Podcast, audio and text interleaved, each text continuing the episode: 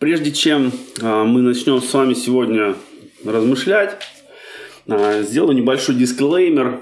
Ничего против людей с нарушенным обменом веществ, диабетом, другими заболеваниями я не имею. Все сравнения исключительно аллегорические и совпадения с реальными людьми случайны.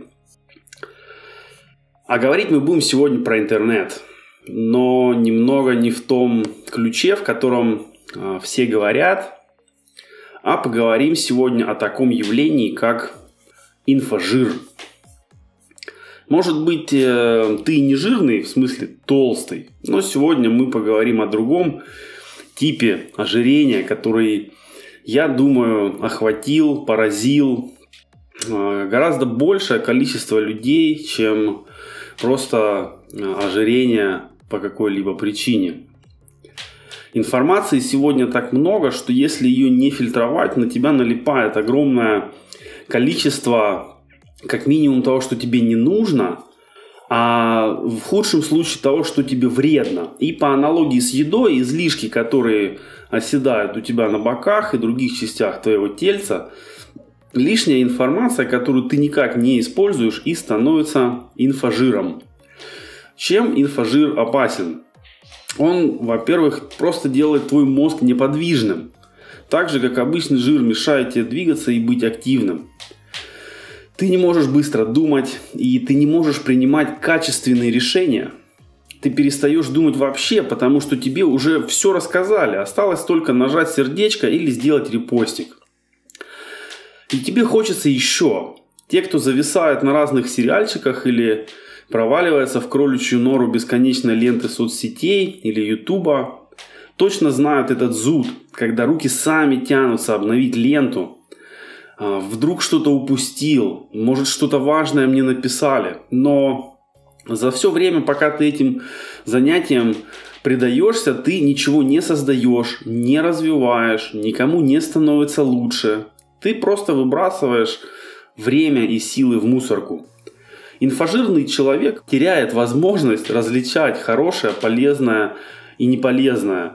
И он не может отличать хорошее от плохого, полезное от неполезного. Он часто становится просто ретранслятором чужих мыслей и чужих идей, даже не задумываясь, нужно ли это ему самому. То, сколько ты знаешь, вообще не важно. Важно то, как ты используешь свои знания – Брюс Ли однажды сказал, я не боюсь того, кто изучает 10 тысяч различных ударов, но я боюсь того, кто изучает один удар 10 тысяч раз. Как же проверить, не ожирел ли ты в плане информации? Для начала запишите все ваши каналы входящей информации. Телевизор, все соцсети, каждая соцсеть отдельный канал информации. Новостные каналы, мессенджеры, электронная почта, книги, указания от начальника на работе, учителя в школе, разговоры с людьми, сплетни, все это нужно записать, потому что это ваши каналы входящей информации. Затем нужно посмотреть, сколько времени уходит на какие инфоканалы. И потом посчитать полезную ценность каждого канала. Например, просмотр соцсетей или сериалов улучшают твою жизнь, помогают тебе отдыхать, они как-то поднимают стоимость твоей работы или стоимость тебя как специалиста. Можешь ли ты благодаря этому зарабатывать больше? Дают ли они тебе полезную информацию? А сколько ты реально используешь этой полезной информации? Польза информации равна степени ее применения, а информация без применения, опять же, становится инфожиром. Ты помогаешь через это кому-то, как именно твои беседы помогают тебе или тому, с кем ты общаешься в своих мессенджерах и многочисленных социальных сетях? Обсуждение третьих лиц, сплетни, заговоры, интриги – это не считается помощью. Если ценность входящей информации стремится к нулю и просто крадет твое время, нужно этот канал закрывать. И, о чудо, у вас появляется свободное время, которое вам так нужно. Лишний жир всегда вреден и в теле, и в мозгах.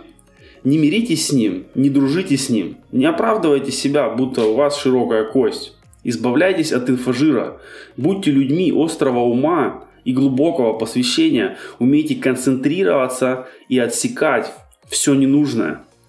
Бывает, что тебе кажется, что для решения какой-то задачи не хватает той или иной информации. Для действия, для служения ты недостаточно готов. И вот ты учишься, читаешь, смотришь, думаешь и ничего не делаешь, и становишься просто умным, но ленивым.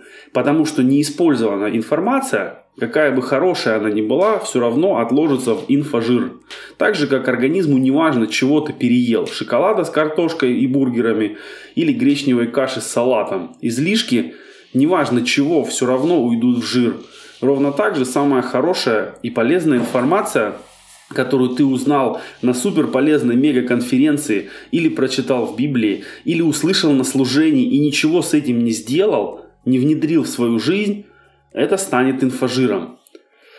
К сожалению, немало людей, которые знают Библию, ничего с этим знанием не делают это знание никак не меняет их жизнь и жизнь людей вокруг. Не будьте такими. Смотрите на себя как на человека веры и дела. Используйте информацию для того, чтобы улучшить ваши действия, ваши отношения и через это укрепляйте вашу веру. Будьте очень избирательны к вашей информационной диете. Ведь лучше не наедаться мусором, чем потом, обожавшись, смотреть плача на себя в зеркало и думать, как от этого теперь избавиться. Хорошего вам дня и полезной информации.